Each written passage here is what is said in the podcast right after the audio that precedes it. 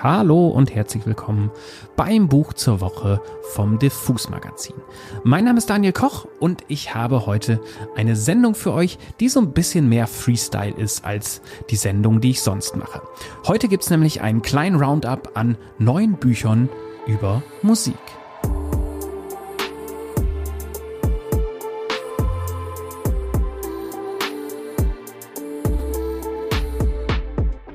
Wir starten diese Rutsche mit einem brandneuen Buch und zwar Dickens und Prince von Nick Hornby. Das in dieser Woche am Donnerstag, um genau zu sein, bei Kiepenheuer und Witch erscheint. Nick Hornby, das ist der Mann, der uns High Fidelity gebracht hat und auch dafür gesorgt hat mit diesem Buch, dass Popliteratur auf einmal ein Riesenthema war. Leider muss man sagen, High Fidelity, sein Bestseller, ja auch verfilmt, einmal als ja, Film und einmal als Serie, ist tatsächlich nicht so wirklich gut gealtert. Ich habe das Buch, das ich damals sehr geliebt habe, vor kurzem mal wieder gelesen und war sehr schockiert, wie damit sehr, wie soll ich sagen, äh, festgefahrenen äh, Musik und vor allen Dingen Geschlechterklischees gespielt wird. Und äh, ich glaube, das hat Nick Hornby später auch ein bisschen gemerkt und hat sich dann sehr dafür eingesetzt, dass nochmal eine Serie aus dem Stoff gemacht wurde, wo dann aus dem Held des Buches oder Anti-Helden eine Heldin wurde, gespielt von Zoe Kravitz. Das nur als kleiner Exkurs. Kommen wir zum aktuellen Buch. Dickens und Prince enthält tatsächlich genau das, was der Titel verspricht. Es ist ein relativ langer und sehr charmant geschriebener Essay über Charles Dickens und den Musiker Prince. Und man fragt sich natürlich von Anfang an, was haben die beiden eigentlich miteinander zu tun? hatten nicht die gleiche Hautfarbe, waren nicht in derselben Kunstform unterwegs und lebten auch zu sehr unterschiedlichen Zeiten. Aber Nick Hornby hat Parallelen gefunden. Und zwar, seiner Meinung nach, gibt es einfach kaum Künstler, die dermaßen dauerhaft guten Shit produziert haben wie diese beiden. Einmal sagt er, sie hätten beide einen Kippschalter, der permanent auf On war. Hornby spielt in diesem Buch nun ein bisschen damit, dass er ja eigentlich Dinge zusammenbringt, die von anderen Kulturwissenschaftlerinnen und Kulturwissenschaftlern noch nicht so richtig zusammengedacht wurden. Und das macht auch ein bisschen den Reiz des Buches aus. Allerdings muss ich sagen, ich hatte mir ein bisschen mehr erwartet. Hornby ist Hornby, er ist sehr amüsant, er ist sehr belesen. Er hat auch einige Details, die man aus den Biografien der beiden noch nicht kennt, aber ich muss ganz ehrlich sagen, wenn ich solche Texte haben will, äh, dann lese ich die lieber bei dem leider verstorbenen Autorenkollegen von Hornby, Mark Fischer. Der konnte das nämlich ein bisschen überraschender. Hornby plaudert hier doch ein bisschen und es hört sich ein bisschen so an, als würde man in einer Hipsterkneipe sitzen und nebenan hat gerade einer einen kleinen angesoffenen Vortrag über eine Verbindung, die ihm letzte Nacht beim Kiffen und beim Dickens lesen und Prince hören gekommen ist. Aber klingt jetzt vielleicht auch ein bisschen härter als gedacht. Es ist wirklich ein kurzweiliges, interessantes Buch und wenn ihr ein Febel für entweder Prince oder Dickens habt oder einfach für interessante Verbindungen in der Popkultur, dann solltet ihr hier mal reinschauen.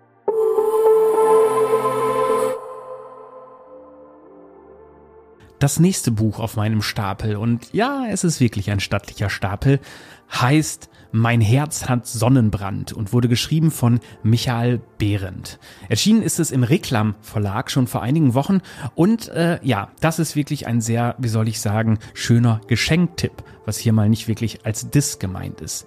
Darin schreibt der Autor nämlich über schiefe bis irrwitzige Songtexte aus 60 Jahren deutscher Popmusik. Das ist alles sehr kompakt und pointiert runtergedampft. Meistens hat so ein Song so eine Dreiviertel bis halbe Seite Text und man lacht sich wirklich permanent schlapp. Gerade weil man auch viele Künstlerinnen und Künstler findet, die man in der eigenen Plattensammlung hat oder die auch bei Diffus ein gewisses Standing haben. Ich werde jetzt nicht bei allen Büchern mal so richtig reinlesen, wie ich sonst mache, aber hier passt es mal ganz gut. Dann wisst ihr schon, was euch hier erwartet. Ich lese einfach mal vor, was der Autor Michael Behrendt so über Cool Savage Pimp Legionär aus dem Jahr 2000 schreibt.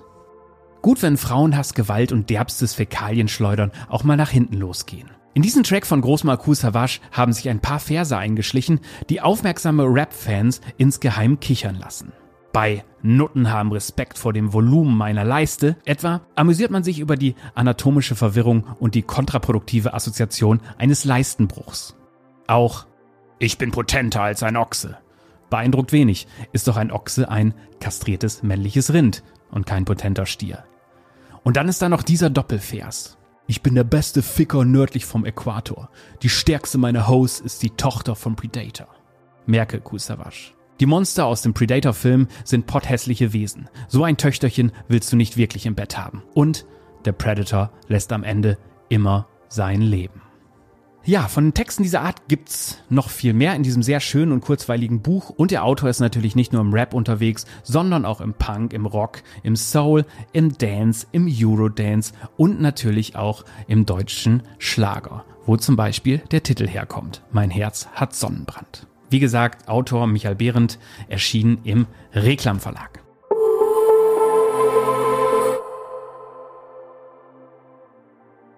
Weiter geht's. Ihr merkt schon, ich sprinte ein wenig so durch und ihr merkt es vielleicht auch am Tonfall, wenn ihr unseren Podcast hier regelmäßiger hört, dass ich äh, diesmal auch nicht wirklich, wie ich es sonst mache, mit einem Skript arbeite, sondern einfach so ein bisschen drauf losrente, was ja im Podcast-Game eigentlich auch so gang und gäbe ist. Kommen wir zu einem weiteren sehr schönen Buch, das sich wirklich gut auf jedem, wie soll ich sagen, Coffee Table macht. Erschienen ist es im BTB Verlag und es heißt Lou Reed, The Art of the Straight Line, mein Tai Chi. Tja, und wenn ihr ein paar der legendären Geschichten über Lou Reed so kennt, der ja auch, wie viele Leute sagen, gerade im Umgang mit Journalistinnen und Journalisten ein Riesenarschloch war, werdet ihr euch natürlich ein bisschen wundern, was hat denn Lou Reed mit Tai Chi zu tun und muss ich mir jetzt ausgerechnet von Lou Reed erzählen lassen, wie ich meine innere Ruhe finde. Die Zweifel sind berechtigt, aber ich muss ganz ehrlich sagen, dass ich dieses Buch hochspannend fand. Ich habe es jetzt nicht wirklich so mit Meditation und auch nicht mit Tai Chi, aber mir gefällt es sehr, wie Lou Reeds Frau, die Künstlerin Laurie Anderson, zusammen mit Stephen Berwick, Bob Curry und Scott Richman, wie soll ich sagen, ein Themenfeld aufgemacht hat, das glaube ich, so keiner so richtig mit Lou Reed groß in Verbindung bringt. Und hier wird nicht nur über Lou Reed gesprochen, er kommt selbst auch zu Wort. Es gibt sehr viele interessante Parts und O-Töne, wo er dann wirklich berichtet, wie er mit Meditation ein ruhigerer Mensch wurde. Und was ich sehr spannend finde, es gibt einige sehr interessante und ausführliche Interviews da drin. Zum Beispiel wird einmal ausführlich mit der Künstlerin Anoni gesprochen, die damals als Anthony and the Johnsons relativ früh mit Lou Reed auf Tour war und dadurch auch ihre Karriere quasi in Gang brachte. Und so liebevoll, wie sie über Lou Reed redet und über die Tatsache, dass er ihr eine Bühne gegeben hat, als sie schon von allen möglichen Plattenfirmen abgelehnt wurde, die ihre Stimme zu anstrengend fanden oder nicht damit klarkamen, dass man dort eine nicht-binäre Person hat. Das ist wirklich sehr bewegend. Und deswegen, ja, ich habe eigentlich relativ widerwillig in dieses Buch geguckt, weil ich dachte, ach Gott, Lou Reed, auch schon viel drüber gelesen und alles, so genial seine Musik auch war. Aber tatsächlich, es ist ein Buch, was, naja, wie soll ich sagen, bei der Diffusleserschaft, bei euch also würde ich eher sagen, das ist ein Buch, das ihr euren Rocknerd-Papa schenken könnt und schaut vorher auch mal rein.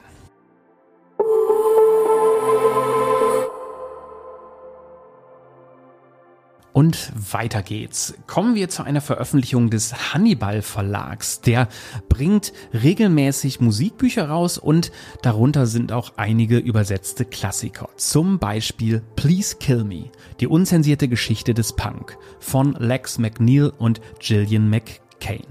Das ist ein Buch, das der ein oder andere vielleicht schon mal irgendwo im Buchladen gesehen hat. Es gibt sogar sehr schön aufgemachte Versionen davon, die mit sehr legendären Fotos auch ausgestattet sind.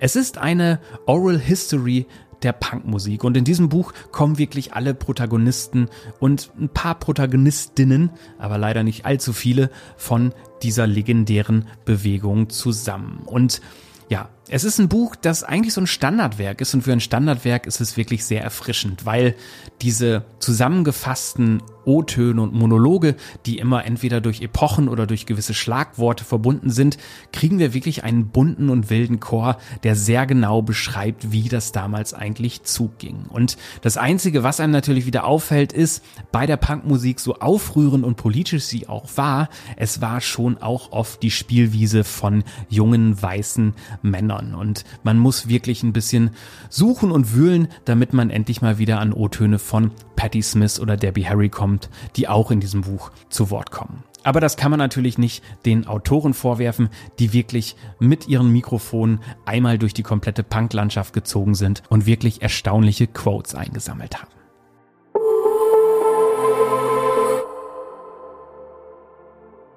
Damit sind wir beim vorletzten Buch, das ich für euch habe und auch da bin ich nochmal beim Hannibal Verlag gelandet. Und zwar bei einem Buch, das den Titel trägt 35 Jahre Hip-Hop in Deutschland von Sascha Verlan und Hannes Loh. Und ich muss ganz ehrlich sagen, das Cover dieses Buches, das so ein bisschen auf Standardwerk macht, fand ich ein bisschen langweilig. Auch die Fotoauswahl, das sieht alles so ein bisschen billow aus auf den ersten Blick, aber ich wurde dann doch schnell hellhörig, weil mir der Name Hannes Loh was sagte.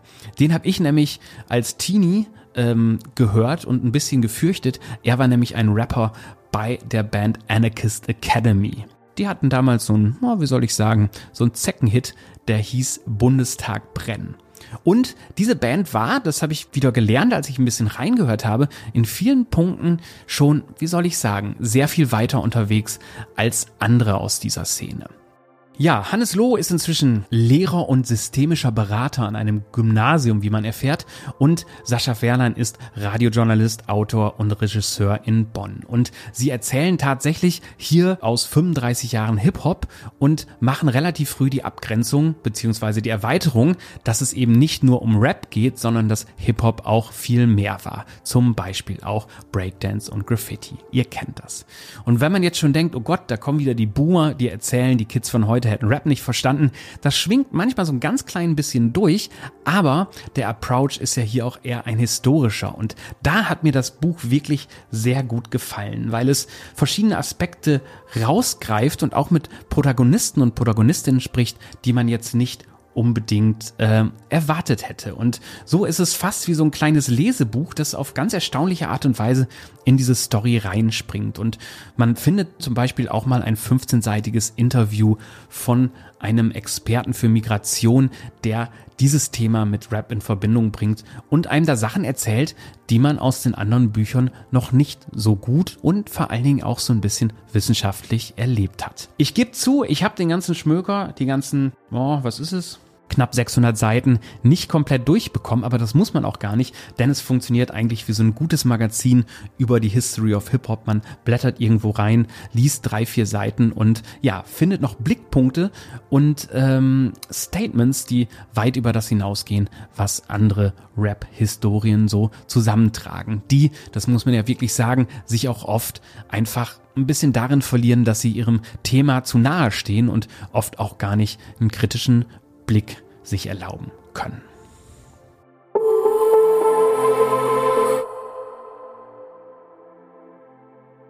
So, und damit bin ich schon in Anführungszeichen beim letzten Buch. Eigentlich wollte ich es bei einer kompakten Top 5 belassen, aber dieses hat sich doch noch reingeschlichen, denn eine Sendung über Musikbücher ohne zumindest eine Veröffentlichung vom Ventilverlag, das geht ja nun wirklich nicht. Deswegen noch ein kleiner Tipp das Buch Betreten auf eigene Fahr, Schleimkeim Songcomics. Das ist wirklich auch sehr kurzweilig, sehr politisch, sehr lustig, sehr informativ und erzählt von den Songs der DDR-Punkband Schleimkeim. Und die habe ich zum Beispiel kennengelernt, weil ich mal ganz früh auf einem Tomte-Konzert war und T.S. Ullmann immer besoffen auf der Bühne Schleimkeim gebrüllt hat und irgendjemand aus dem Publikum irgendwas zurückgebrüllt hat. Und danach habe ich rausgefunden, dass es eine Band ist, habe mir ein rotzgrünes Vinyl von ihnen gekauft und war schwer begeistert. Denn Punk in der DDR, das war ja wirklich noch eine Gefahr im Gegenzug zu, naja, Punk in London zum Beispiel.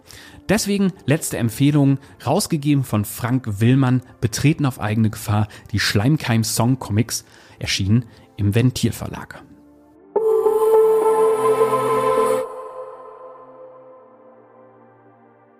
Und damit sind wir auch schon in Anführungszeichen am Ende. Das war ein kleiner Musikbücher-Roundup vom Buch zur Woche vom Diffus Magazin.